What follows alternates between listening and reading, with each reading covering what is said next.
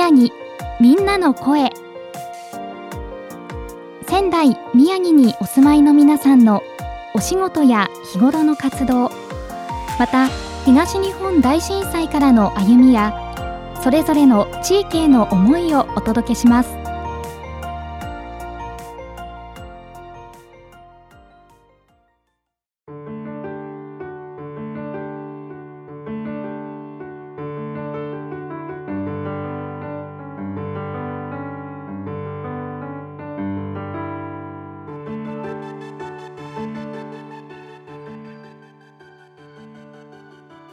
仙台宮城みんなの声。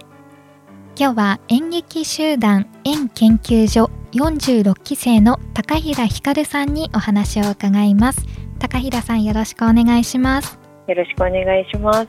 はじめに自己紹介とご自身の活動について教えてください。はい、えー、皆さんおはようがす。私高平光と申しますと現在演劇集団園の研究所で研究生として日々お芝居を勉強しております。はい。この演劇集団園研究所は、えー、今どちらで活動されているんですか？今東京の三鷹市で稽古場があるのでそこで活動しています。はい。出身は宮城県ということではい。上京をして、えー、今ご自身の活動を務められているということで、えー、そんな高平さんにお話を伺っていきますが、はい、まずは、えー、この番組震災当時についてお話を伺っているんですけれども、はい、震災当時2011年、え高平さんは当時何歳でしたか？当時は小学6年生なので12歳ですね。はい。12歳。どこに当時いましたか？当時は学校の教室でと図工の時間に地震が来たって感じでした。あそうなんですか、はい、当日の様子はどんな状況でしたか？覚えているのはそのさっきも言った図工の時間だったんですけど、はい、ちょうど卒業式に向けてえー、両親にメッセージカードみたいなのを作ってた時間で、まあ、地震が来てみんな机の下に潜ってでやっと外に逃げようってなって逃げたんですけど、まあ、教室内とか廊下も砂ぼこりみたいなのが立ってたり、うん、結構、まあ、小さい子がいっぱいいたのでみんな泣いたりとかパニックだったのかなっていうのがすごい記憶にありますね。そうですよねご自宅の状況でしたりはどうでしたか？えーと、自宅は物がまあ壊れたりとか大きな家の崩壊みたいなのはなかったんですけど、はい、まあ、物が落ちてたりっていうこととあと電気が5日間通らなかったですね当時は。うんうん、でただお水が、えーと、地域の、まあ、山の方だったので貯水タンクみたいなのがあってはい、お水だけは通ってたので結構近所の人が自分の家の自分の家に来てお水分けてもらえますか？っていうことで来たりとかっていうことがありましたね。そうだったんですね、うん、でもこうやってね今無事に、えー、過ごされているということで、えー、2011年から震災が、えー、震災が起きた年から、えー、11年現在経ったんですけれども、その後の11年間っていうのは主にこう学生時代が大きく割合占めてると思うんですけれどもその学生時代のお話も聞いていきたいと思いますが、はい、まず中学校入学して、えー、高校時代と、はい、えー、どんな、えー、学生時代をお過ごしでしたか？うんとこの中学高校を自分の中で語る上で結構、まあ、震災で割と何もできなかった自分に気づいちゃった状態のまま学生生活が始まったんですね。はい、でまあ、中学校の入学式入って例えば1年目は部活動吹奏楽部入ったんですけど2年目はバスケ部に入ってでもなんかこう落ち着かない自分がいて でそんな中で、えーと、2011年の11月に、えー、劇団に入ったっていう流れがあったんですね。そうだったんですか。劇団に入ったのが中学生の時ということで、はい、そそれまでね本当いろいろな文化部運動部と珍しい部活動の組み合わせだとも思うんですけれど もでそこから劇団に所属してみての活動っていうものはどうでしたか？は自分にとって演劇に触れるのが初めてだったのと、はい、いやまあ自分を表現するっていうところも初めてだったので、まあ最初はすごい緊張とか何もわからないなって思ったんですけどていうのかなやっぱ自分を出したり自分とちょっと年齢の違う人と関わって表現をするっていう楽しさみたいなのを覚えた時期ではあったかなって思います。そうだったんですね、はい。うん、今の活動につながるルーツが、えー、中学校時代にあったと思うんですけれども、はい、高校時代に入ってからの部活動はどうでしたか？高校時代もちょっと これもパタパタしていて、はい、えっと、1年目はまたバスケ部に入って、えー、ただこちらも夏ぐらいで1回退部してしまったんですね。ただ当時、えー、また仙台のその劇団とは別に東京で、まあ、芸能スクールみたいなものがあって、はい、週に一度そちらに通っていたので、うんうん、あのっていう活動をしていて、はい、でそのまあ1年間のプログラムだったんですけど、まあ、その後まあ演劇をすることもなく部活も何しようかなってやってる時にちょうど演劇部に誘われて演劇部に入ったっていう経路、えー、はい、そうなんですか、はい、仙台から東京に通いながらそのプログラムを受講されていたっていうことですよね。そうですね。あそうやってどんどん演劇の深いところに入っていたと思うんですけれども、はい、演劇部で、えー、その後、えー、部活動として演劇を続けられてその活動はどうでしたか？わあすごい。これもまた自分にとって貴重な経験でまあ、仙台の劇団もその東京の芸能スクールでも結構個人で磨く技を磨くみたいな時間が多かったんですけど高校演劇の場合は本当に、まあ、学生が一丸となってしかも先生も一緒になってみんなでお芝居をしっかり作る機会が自分にとって初めてだったのでまあどうやったらみんなで面白くできるだろうかっていう経験はすごい今でも宝物ですね。そうなんですね。また部活動としてこう演劇をやることで新たなこう魅力っていうことだったりあた新たな発見があったということでしょうか、そうですね。やっぱ高校演劇の魅力だと、まあ、どんな年齢なんていうんですかね戦争ものだとかちょっと重いテーマでも高校生がやる意味ってやってなってくるとまた違う魅力が生まれるので、うん、そこでも結構自分たちが演劇をやる意味っていうのを毎日考えながら活動してましたね。高校3年間でまた演劇漬けのね青春時代を過ごされたということなんですけれども、はい、そこから大学に入学されてからはどうでしたか、はい、大学はなんとちょっと演劇とは一旦離れて、うん、また違ったことを始めたんですけど、はい、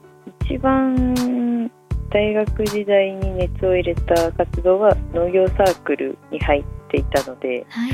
そっちの活動ですかね。そうなんですね。すごくあの幅広くね行動されてるなというふうに 感じるんですけれども、はい、えー、サークルはどうでしたか？農業サークル。いや自分にとってすごく楽しくて、うん、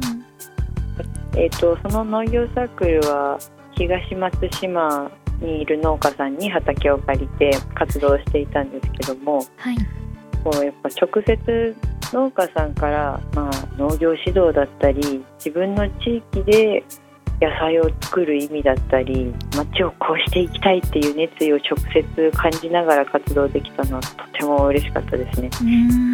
東松島市もねあの震災当時あの被災した地域だと思うのでそういうところもねまた一つの、えー、貢献にもつながっていると思いますけれどもそして一度演劇の、えー、世界からはちょっとねあの足が遠のいたということなんですけれども、はいはい、その後、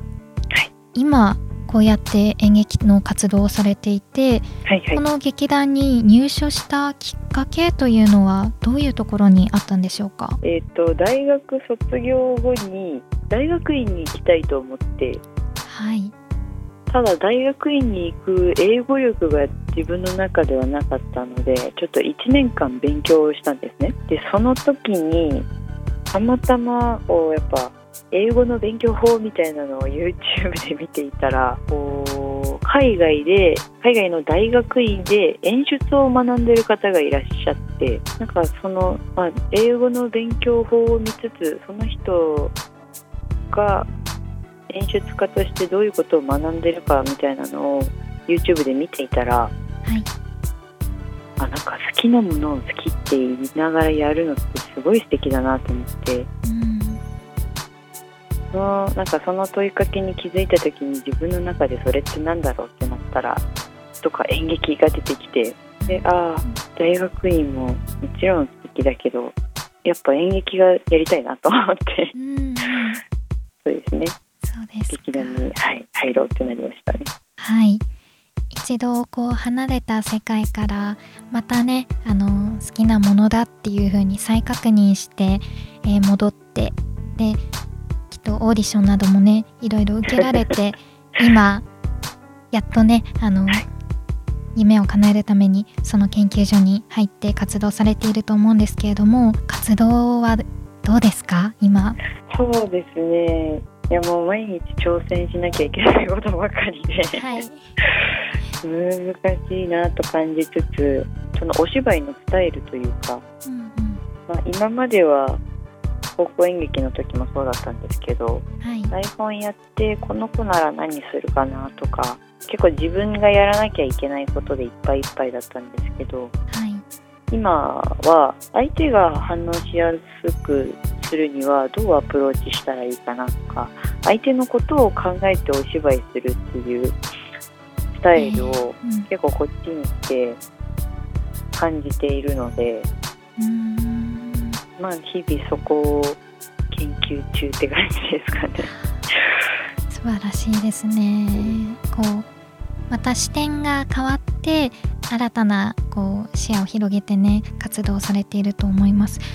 あのお芝居の練習としてはどういう練習をしているんですか？日々よくやっぱ相手を信じようっていうところが結構言われるんですけど、うんうん、相手に飛び込むとか、はい、これ言葉で説明するの結構難しいんですけど、はい。まあ、あの指導される方から言われることっていうのは、はいはい、その相手に飛び込むっていうことなんですかね。ね。やっぱり自分がオープンな状態でいないと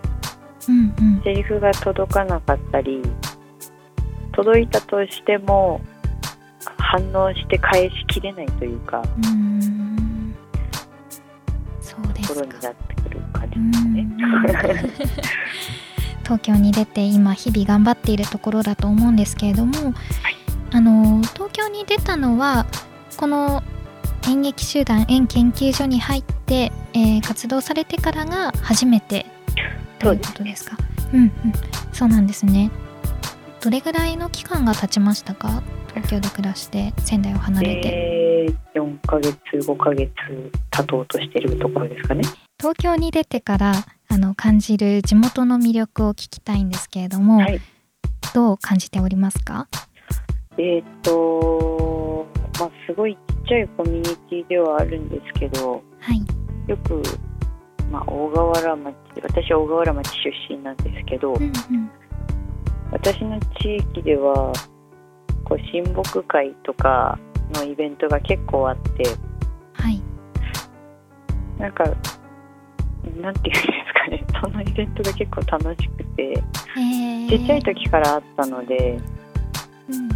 ん、すごい地域の人に見守られながら育ってきたなっていうことをこっちに来てすごい感じてますね。そうなんですね。はい、生まれも育ちも大河原町だったんですか？そうですね。えー、大河原町のなんか魅力というかここが好きっていうところはありますか？えー、っと地域的な、まあ、環境的なことで言えばやっぱり桜が綺麗なんですけど、はい、そうですよね。一目千本桜、やっか、はい、いやでもイベントごとでやっぱ関わる機会が本当に多いなと思っていて、はい、震災の時も本当に感じたんですけど、うんうん、そういうイベントがあって人の顔を覚えていて、はい、本当にこそ、まあ、震災の時にお互い助け合うことができたなっていうのもすごい感じていたので、はい、ざっくり言っちゃうとイベントが多いことみたいになっちゃうんですけど。そうですか。ででもそういうイベントやお祭りごとがあるとねまた地域の地元の人とのコミュニケーションっていうのもありますしそうです、ね、楽しいですよね、はい、はい、ありがとうございます、はい、最後に今後についてやこれから、えー、高平さんが頑張っていきたいことについて教えてください。はい、えーと、自分が演劇を始めたのは結構震災きっかけみたいなところがあったので、はい、やっぱ一番の目標としてはプロの役者として、え、東北でお芝居をすることと東北の役者といえばこの人だよねっていう存在になることをすごい目標にしてます。あと東北の人ってすごい大変なことがあって泣いたり辛かったりしても結構東北魂的な強さで大丈夫だからって言って笑う人が本当にたくさんいるなと思っていて、うん、なんか人としても私もそういう人になりたいなと思ってここに向けても頑張りたいな日々頑張りたいなって思ってます。東北魂を感じるようなコメントをいただきました、はい、夢に向かってこれからも頑張ってください。応援しております、ありがとうございます。はい。今日は演劇集団演研究所46期生の高平ひかるさんにお話を伺いました。高平さんありがとうございました。はいありがとうございました